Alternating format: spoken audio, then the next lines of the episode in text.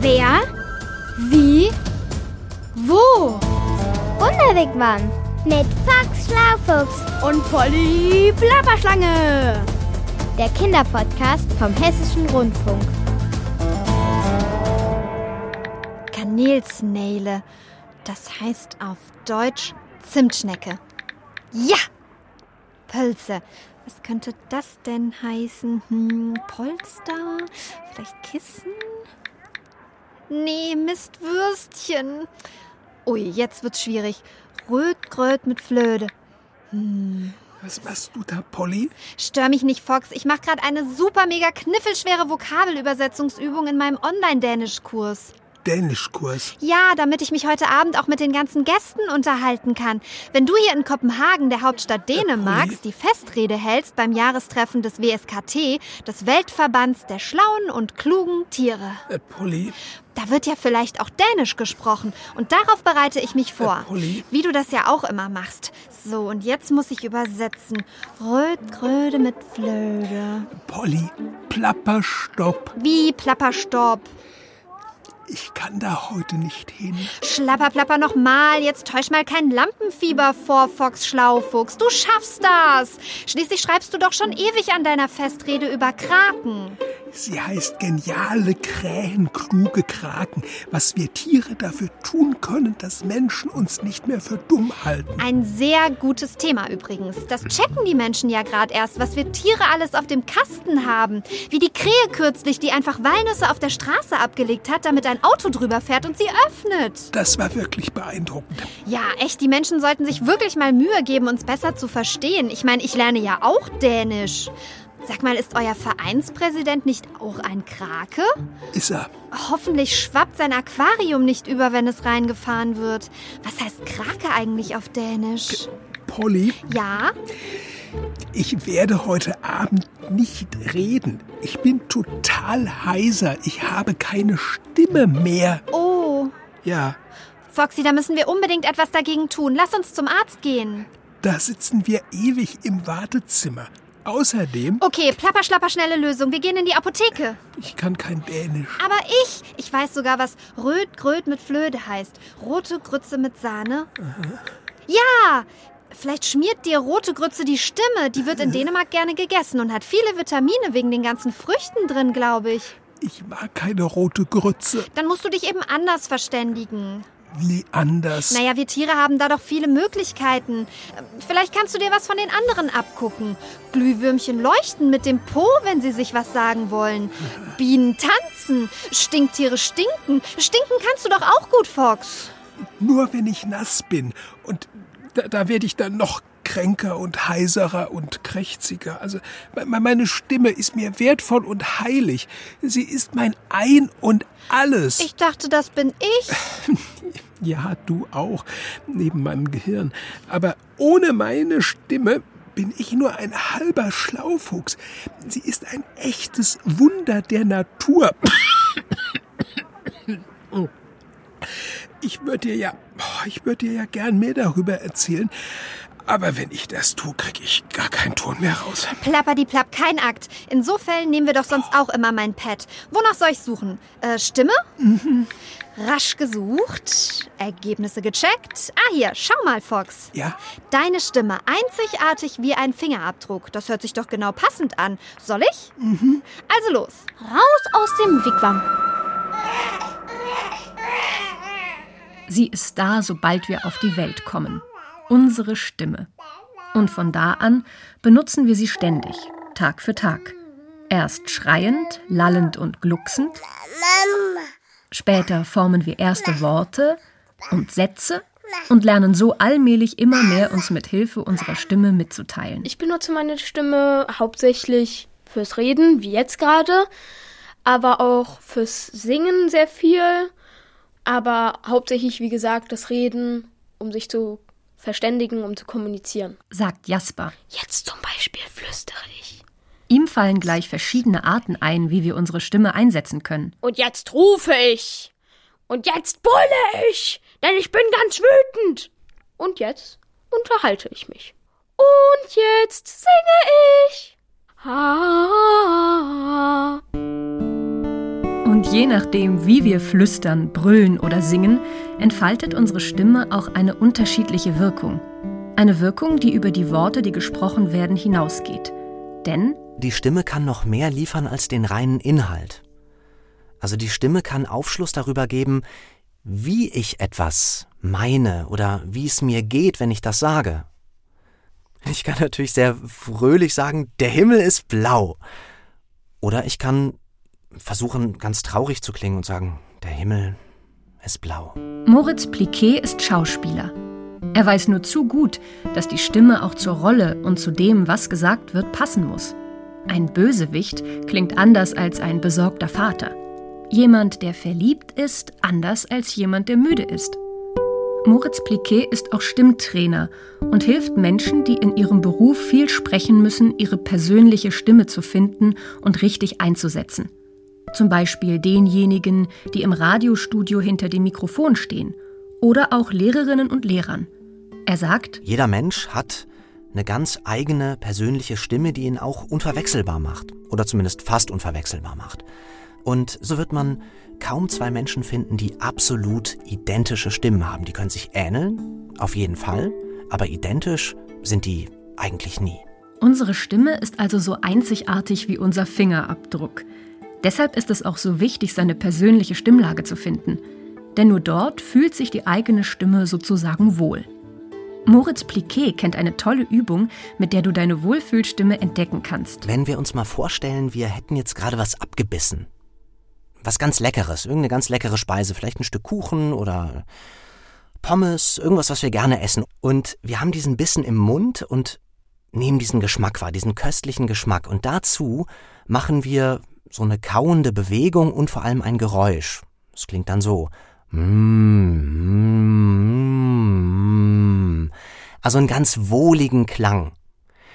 Und das ist im Grunde dieser Bereich, in dem die Stimme dann sich bewegt, das ist der Bereich, der für uns sehr, sehr gut ist zum Sprechen. Das ist so die Wohlfühlstimme. Probier das doch selbst mal aus. Du wirst feststellen, dass du nicht so schnell heiser wirst, wenn du mit deiner eigenen Wohlfühlstimme sprichst. Auch wenn du mal viel sprechen musst. Ach so.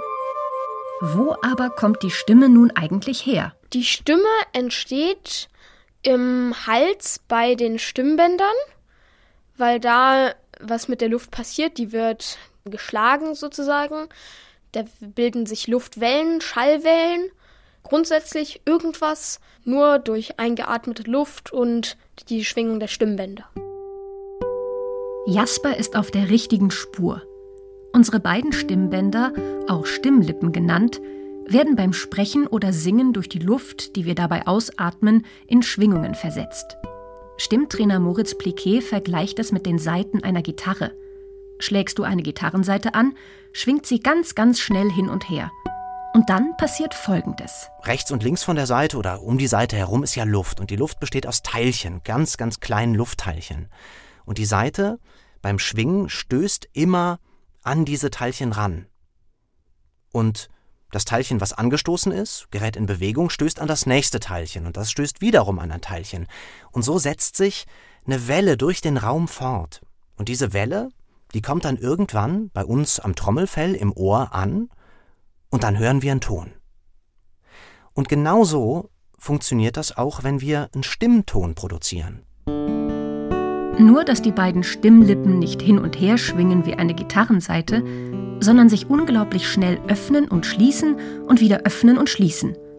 Die Vibration, die dabei entsteht, die kannst du sogar fühlen. Klar, das können wir jetzt direkt ausprobieren. Also, man kann ja mal die Hand ganz flach auf den Hals legen, so vorne auf den Hals. Genauso am besten, dass die Handfläche richtig so da in der Mitte vom Hals ist. Und dann können wir jetzt alle einfach mal schlucken. Und dann spürt man, glaube ich, dass da sich irgendwas bewegt. So ganz allgemein. Und was sich da bewegt, ist der Kehlkopf. Der Kehlkopf sitzt also da im Hals, da wo wir jetzt alle unsere Hand haben. Und da drin, im Kehlkopf, sitzen die Stimmlippen. Und jetzt können wir unsere Hand noch vielleicht kurz da lassen und wir machen alle mal einen Ton. Zum Beispiel O. Und da müsste man jetzt eigentlich an der Hand oder an den Fingern spüren, dass da irgendwie so eine kleine Vibration ist. Und das sind die Stimmlippen, die schwingen. 100% cool. Die Stimmlippen sind auch dafür verantwortlich, dass Männer in der Regel tiefere Stimmen haben als Frauen. Das hat einen einfachen Grund. Stimmlippen von Männern sind länger. Bei Männern sind die, naja, so ungefähr zwei Zentimeter lang. Manchmal auch ähm, an die drei Zentimeter, das gibt es durchaus. Bei Frauen so ungefähr 1,2, 1,3, 1,4 Zentimeter, also deutlich kürzer. Und dadurch, dass die unterschiedlich lang sind, schwingen die auch anders. Also die Männer, Stimmlippen, die bewegen sich da bei diesem Stimmvorgang einfach nicht ganz so schnell, weil die etwas größer sind und deswegen nicht ganz so schnell schwingen. Und deswegen ist der Ton, den wir wahrnehmen, tiefer. Bei Kindern klingen die Stimmen von Jungen und Mädchen dagegen ziemlich ähnlich. Das liegt daran, dass ihre Stimmlippen noch gleich lang sind, etwa ein Zentimeter. In der Pubertät, also im Alter zwischen ungefähr 12 und 16 Jahren, ändert sich das. Da wachsen Jungen und Mädchen nicht nur in die Höhe, sondern auch ihre Stimmlippen werden länger. Aber während die Stimmlippen der Mädchen eben nur 2 bis 4 Millimeter zulegen, wachsen die der Jungen mindestens zusätzliche 10 Millimeter, oft auch mehr. Und das macht dann die tiefere Stimme. Das finde ich sehr faszinierend, dass die Stimme so absagt wirklich, dass man erst eine ganz hohe Stimme und am Ende des Stimmbruchs wahrscheinlich eine viel tiefere Stimme hat. Ob ich mich darauf freue, das ist eine ganz schwierige Frage. Es kommt natürlich darauf an, wie sich meine Stimme verändert. Ich hätte jetzt nicht gerne so eine ganz tiefe Stimme, aber auch keine ganz hohe am Ende. Bevor es soweit ist, kommt Jasper aber erst einmal in den Stimmbruch bei dem den Jungs die Stimme manchmal richtig wegbricht und kieksige Töne produziert. Stimmtrainer Moritz Pliquet erklärt, woran das liegt. Es liegt daran, wir haben ja zwei Stimmlippen, die gucken sich im Kehlkopf an, die sitzen sich gegenüber. Und wenn da das Wachstum einsetzt, dann wächst vielleicht mal die eine Stimmlippe ein bisschen schneller oder ein bisschen mehr als die andere. Die kommt dann irgendwann hinterher, also da muss man sich keine Sorgen machen. Aber in der Zeit, wo die eine Stimmlippe vielleicht etwas länger ist als die andere, ist diese Schwingung, über die wir schon gesprochen haben, nicht ganz so sauber. Und das hören wir sofort. So einfach ist die Lösung. Noch aber ist es bei Jasper nicht so weit. Noch kann er im Knabenchor der Frankfurter Domsingschule getrost im Sopran singen, also der höchsten menschlichen Stimmlage, die meist von Frauen gesungen wird. Als Chorsänger weiß Jasper übrigens auch, dass ein guter Sänger seine Stimme vor jedem Auftritt, aber auch vor jeder Probe aufwärmen muss. So wie das Sportler und Sportlerinnen ja auch mit ihren Muskeln vor jedem Training oder Wettkampf tun. Das ist ganz wichtig, damit man dann gerade Töne singt und sich auch nicht irgendwie verletzt an der Stimme oder dass man nicht heiser wird. Da gibt es ein sehr gutes Beispiel, das ist jetzt einfach ha ha ha ha ha. Klingt erstmal gar nicht sinnvoll, sowas zu machen, aber ist im Endeffekt dafür, dass man dann später bestimmte Lieder singen kann, total wichtig, weil man mit einfachen Tonleitern die Stimme aufwärmt, damit sie dann später nicht krumm und schief ist. Nicht nur Sängerinnen und Sänger sollten ihre Stimme aufwärmen, sondern alle, die sie benutzen. Vor allem, wenn wir viel oder etwas besonders Wichtiges sagen wollen. Die Lieblingsaufwärmübung von Moritz Pliquet ist das sogenannte Lippenflattern. Das ist dieses Geräusch, was entsteht, wenn man die Lippen so locker aufeinander legt und dann durchpustet. Oder man kann auch Stimme dazu nehmen, also einen Ton dazu machen. Das ist dann so. Und das ist eine ganz wunderbare Übung, weil durch diese Vibration, die man da mit den Lippen erzeugt, massiert man im Grunde die Stimmlippen mit. Das hat so eine Wechselwirkung. Und Gleichzeitig werden die Stimmlippen wunderbar durchblutet und die Stimme kommt, wie wir Sprechtrainer das gerne sagen, nach vorne. Also die Stimme ist nicht im Hals, ist nicht so ganz weit hinten, irgendwie so krächzig, knatschig, knarrig, so im Hals, sondern sie kommt raus, sie kommt nach vorne. Sie ist deswegen auch viel klangvoller und wird viel besser gehört und verstanden. Und fühlt sich eben angenehm an. Also das ist eine Übung, die ich nur empfehlen kann, die ich jedem empfehlen kann, von einem Referat oder eben von einer Chorprobe zu machen. Probier's mal aus. Dann merkst du bestimmt auch, dass beim Sprechen oder Singen nicht nur die Stimmlippen arbeiten, sondern dass noch viel mehr Teile deines Körpers mitmachen. Im Grunde sagt man, fast der ganze Körper ist irgendwie an diesem Prozess der Stimmproduktion beteiligt. Denn wir brauchen ja nicht nur das, was im Kehlkopf passiert, sondern wir brauchen ja auch Atmung. Luft, die in uns einströmt und auch wieder ausströmt. Alleine dafür müssen eben Muskelgruppen im Brustkorb mitmachen, die Bauchmuskulatur muss mitarbeiten, im Grunde auch die Muskulatur im Becken, Beckenboden, dann haben wir Atmung. Erst Stimmlippen und Atem zusammen produzieren den Ton unserer Stimme. Das ist, sagt Stimmtrainer Moritz Pliquet, sozusagen das Rohmaterial. Zum Sprechen müssen wir das aber noch formen, wie beim Töpfern, wo du einen Tonklumpen auch erst formen musst, bevor daraus ein schöner Gegenstand wird. Das, was wir auf der Töpferscheibe bearbeiten, der Ton, hat ja im Deutschen dasselbe Wort. Das finde ich ja immer irgendwie auch sehr, sehr, sehr schön, sehr, sehr lustig, dass da irgendwie eine Verwandtschaft besteht. Man hat ein Rohmaterial und das wird jetzt verformt. Und dieser Prozess des Formens, also des Bildens von unterschiedlichen Lauten, den nennt man Artikulation und der passiert im Mund, Rachen bzw. nasalen Raum, also oberhalb des Kehlkopfes. An der Artikulation, also der Aussprache, sind vor allem die Lippen, die Zähne und die Zunge beteiligt. Versuch mal ohne Zähne zu sprechen. Das hört sich dann so an. Wenn wir jetzt zum Beispiel ein W machen und mal beobachten, was man macht, was da passiert, so bei den Lippen, bei der Unterlippe zum Beispiel, dann sucht die Lippe so ein bisschen den Kontakt zu den Schneidezähnen.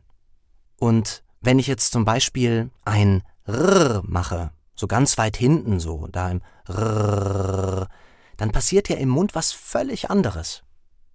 Und so könnten wir das jetzt bei allen möglichen Lauten machen, die wir so gegeneinander stellen, da würden wir merken, dass immer was anderes passiert, je nachdem, welchen Laut ich machen will. Und deswegen brauche ich eben Zunge, Zähne, Lippen, Gaumen zum Artikulieren. Also für die Aussprache. Wir haben mal immer Zungenbrecherübungen gemacht. Das war aber eher, als ich noch in der kleineren Gruppe des Chors war. Da war es halt noch so, dass wir uns teilweise total versprochen haben. Zungenbrecher gibt es ja zum Beispiel einen ganz bekannten Blaukraut bleibt Bra Blaukraut bleibt Blaukraut und Brautkleid bleibt Brautkleid. ja, der ist, finde ich, sehr schwierig und sowas ist sehr sinnvoll für die Aussprache, um ja zu singen, zu sprechen zu wispern, zu flüstern, zu schreien, zu brüllen. Klapper, schlapper, rumgeplapper. Du kannst also viel für deine Stimme und deine Aussprache tun.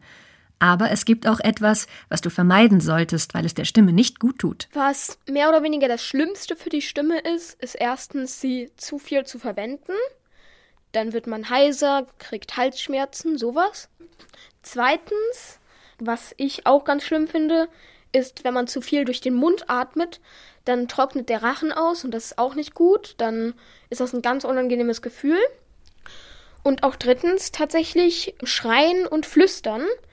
Also wer es nicht gewusst hat, flüstern ist genauso schlimm wie schreien für die Stimme. Das stimmt, bestätigt Moritz Pliquet. Nur zu Jaspers erstem Punkt, die Stimme zu viel zu verwenden, möchte er etwas ergänzen. Schließlich übt er als Schauspieler und Stimmtrainer Berufe aus, bei denen er seine Stimme sehr viel einsetzen muss. Das mit dem viel benutzen, ja. Also wenn ich die Stimme zu lange falsch benutze, dann ermüdet sie.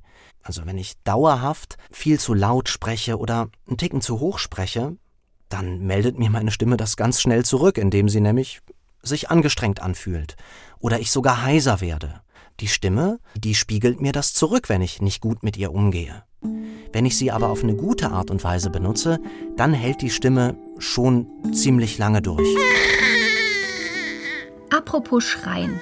Babys, vor allem Säuglinge, können in ihren ersten Lebensmonaten ja vor allem nur durch Schreien auf sich aufmerksam machen.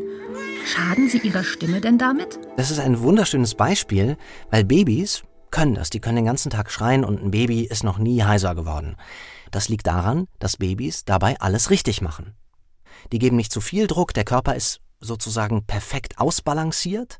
Die Babys aktivieren alle Muskelgruppen, die sie nur irgendwie beteiligen können. Da macht der ganze Körper mit. Wenn man sich so ein Baby anguckt, was schreit, der ganze Körper ist beteiligt. Die holen eben diesen lauten Ton nicht nur aus dem Hals, so wie das viele, naja, viele Kinder, die das vielleicht schon verlernt haben oder erst recht viele Erwachsene machen. Das machen Babys alles nicht. So ist das übrigens auch, wenn wir lachen. Wenn wir herzhaft lachen, so dass der ganze Körper durchgeschüttelt wird, dann machen wir dabei auch mit unserer Stimme alles Gold richtig. Rein in den Wigwam. Siehst du, Fox, wusste ich's doch. Das war genau der richtige Podcast. Wieso? Weil da ganz viele tolle Tipps drin waren, was wir jetzt machen. Was? Ja, erstmal hörst du jetzt mit dem Flüstern auf. Hast doch gehört, was Moritz Pliquet gesagt hat. Flüstern ist für die Stimme genauso schlimm wie Schreien. Und wenn man die Stimme zu viel falsch verwendet, kann man auch heiser werden. Wahrscheinlich bist du gar nicht krank, sondern hast nur zu oft deine Rede geübt. Ach, Polly. Und ich mache dir jetzt eine heiße Milch mit Honig. Weshalb? Weil die deine Stimme schmiert. Aha. Und dann. Ja. Und dann kitzele ich dich jetzt einfach mal kräftig durch. Nein, Polly, ich bin kitzelig. Was soll das? Polly. Na, hast du doch gehört. Wenn wir herzhaft lachen, sodass der ganze Körper durchgeschüttelt wird, dann machen wir dabei auch mit der Stimme alles richtig. Also, wo bist du am kitzeligsten? Am Bauch oder unter den Pfoten? Polly, hör auf. Ich kann nicht. Ich, ich krieg keine Luft mehr. Siehste, klappt doch. Und jetzt noch die Milch mit Honig. Dann klappt's heute Abend bestimmt mit der großen Schlaufuchsrede. Wenn du meinst, aber dann muss ich mich jetzt schonen. Klar, mach das. Und deshalb machen wir jetzt besser Schluss für heute. Hau. Aber ich hätte da noch was. Polly, Na gut, genug geplappert. Ich bin fort. Bis zum nächsten Ort. genau. Ciao mit Hau. Das war der Wunderwigwam Kinderpodcast Mit Box Schlaufuchs und Polly Plapperschlange. vom Hessischen Rundfunk. Diesmal von Juliane Spatz. Ja, du musst wohl immer das letzte Wort haben, Polly. Schlapperplapper, du sagst es, Foxy. Ciao.